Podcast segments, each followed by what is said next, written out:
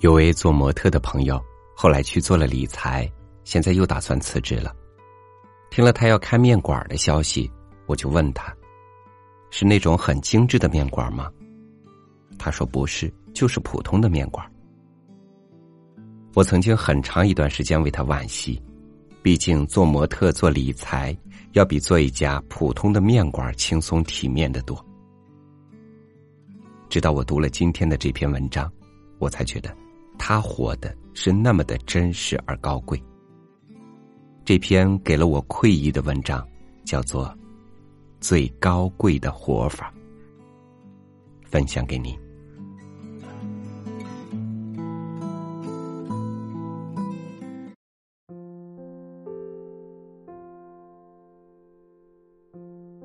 一直以来，我都不愿意用创业者来形容自己。因为一旦听到这个词，大家就开始用一系列标准对你进行评判：用户量多少，有没有融资，员工多少，流水多少等等。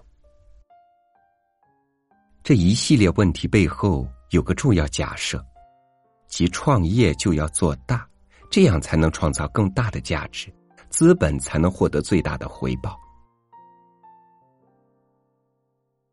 我不否认这种假设的合理性，毕竟在目前资本主义为主导的社会，一切投资都必须讲究回报率，而收益和回报率的增长大多都需要通过扩大规模来实现。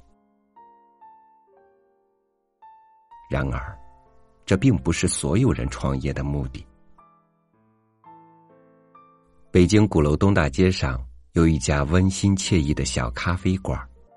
每当写作需要灵感的时候，我就会去那儿坐会儿，喝杯咖啡。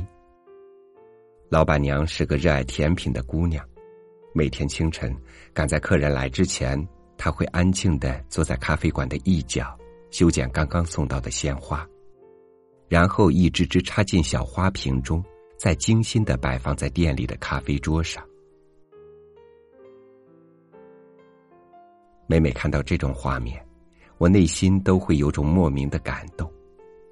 尽管小店的经营和打理需要花费很多时间和精力，但我知道他是快乐和满足的，因为这是他热爱的事情。现代生活尽管方便快捷，但我们内心似乎都缺少了一份自主的快乐。我们原本应该是自己的主人。拥有属于自己的节奏，然而现实生活中却有太多的身不由己。进入社会之后，我们的时间被机械的分割了，于是我们很难再沉浸在自己的节奏中，而是被其他人掌控了节奏和步伐。我们不得不去适应各种外在的要求和他人的节奏。并按照他人的鼓点前进，这样的结果就是，每个早晨我们都要面对那种要逼上竞技场的压力，而童年时期对外界世界的好奇心也在不知不觉的消散。被社会掌控的我们，变得越来越依赖自己所拥有的物质世界，也越来越容易受到别人的影响。按照别人的规则做出自己的决定，或者按照别人的价值观生活，结果，我们离真实的自己越来越远，最终成了生活的囚徒，最终在条条框框中劳累奔波，为别人对自己的种种看法而苦恼。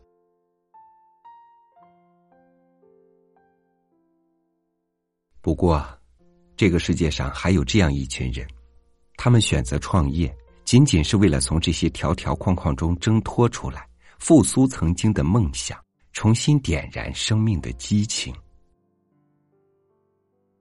他们不为名利，也不追求规模，只想通过创业找到一种适合自己的生活方式，然后用喜欢的方式去过一生。这样的人。健康，精力旺盛，整天充满正能量。他们知道自己是谁，也知道自己想要什么样的生活。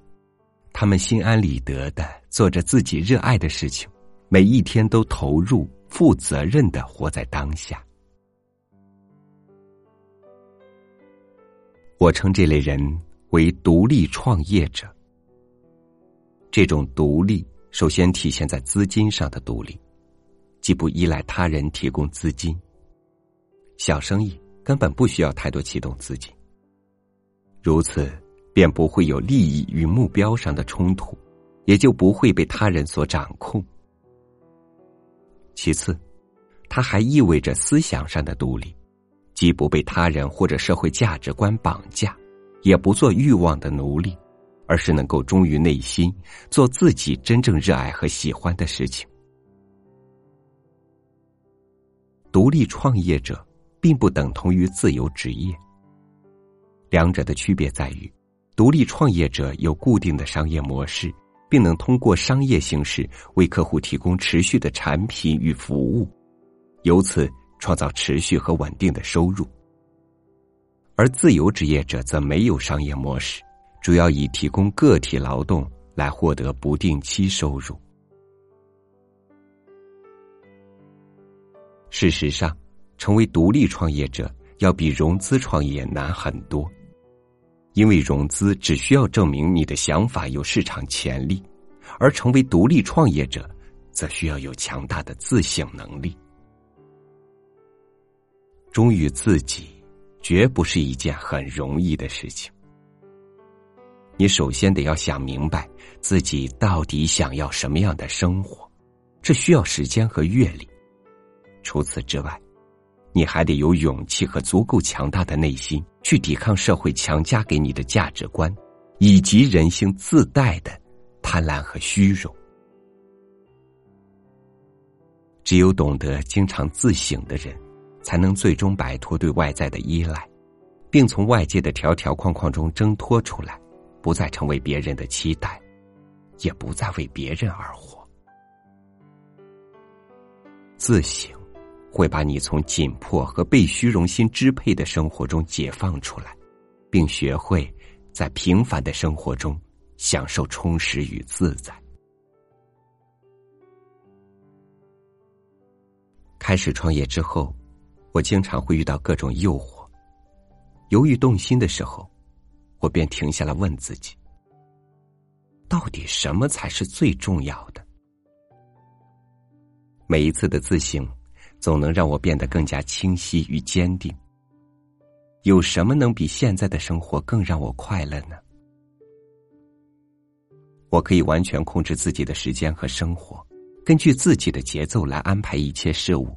只把时间花在喜欢的人和事上，还能系统的从内而外不断自我完善。我不被过去限制，也不活在对未来的期待中，更不会因为要取悦他人而委屈自己。我只把所有的热情投入到当下的每一天，变平凡为伟大，变普通为独特。人生最大的幸福，莫过于能够过上内外一致的生活。这便是我目前的状态。我的创业方向与自身的人生哲学、内心信念以及生活理念完全一致。更重要的是，没有了速度和规模的压力，我可以花充足的时间来打磨一款产品，并用心去经营与读者和学员之间的关系，然后。再用一辈子的时间，去陪伴彼此成长。在资本市场，小而美的创业并不受青睐，然而我却认为它是世界上最美好和最幸福的事情，因为只有小而美，才能赋予真正的快乐与自由。这种自由既包括心灵上的自由，也包括财务上的自由。只有当一个人抛去功利心，做自己真正热爱的事情的时候，他才能全身心的投入，发挥所有的潜能与才华。而我绝对相信，任何用心做出来的产品或服务，都会被市场所感知，得到消费者的认同与支持，也会因此获得不错的收益。一个美好的世界应该拥有大量用心经营的小而美的创业公司，因为他们的存在会为社会提供更多兼具品质与个性的产品和服务。吴晓波就曾在他的文章中提到说：“小众将成为新的流行文化，因此，消费市场还有巨大空间。”等着小而美的创业公司去填补。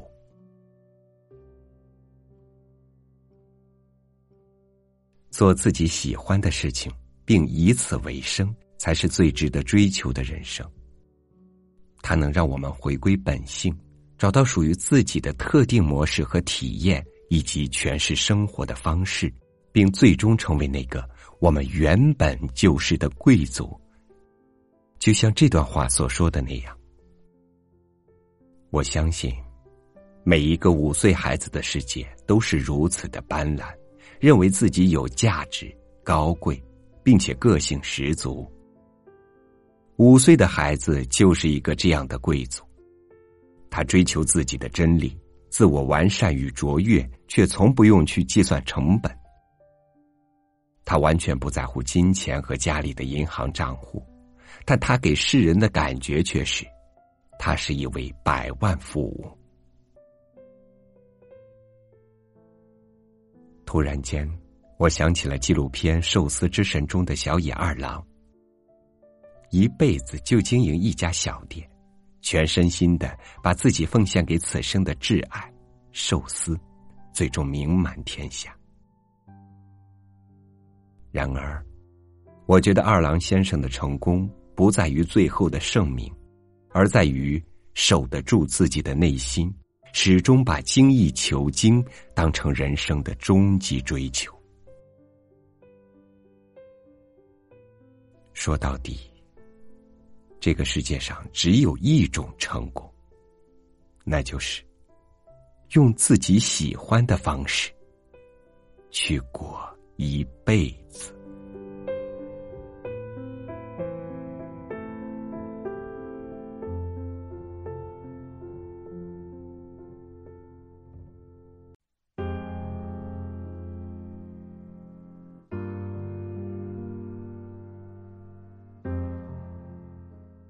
个人之于这个宇宙渺小至极，怎样去设计并完成自己的人生，才能稍稍留下一些痕迹，证明自己来过呢？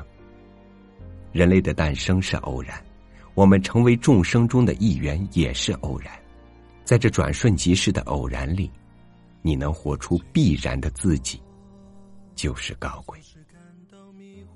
欢迎关注微信公众号“三六五读书”。分享更多高贵人生智慧，我是朝宇，明天见。有时失落，偶尔沉默，孤单，现实的重量，它在微弱的肩上。谁在追赶？谁在旁观？谁在寻你的路上转了几个弯？谁在沮丧？谁在悲观？你可记得当时我们都是那么的勇敢？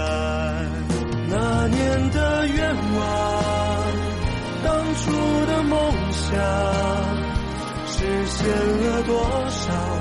还有多少埋藏在路上？美丽的愿望，偶然的一点感伤，是否也是遗憾？秋月难忘。那年的愿望，单纯的梦想，记忆中的阳光。还有星空底下的仰望，美丽的愿望，遥远的一点光亮那是紧握着的一点坚强。也许我们都是一样，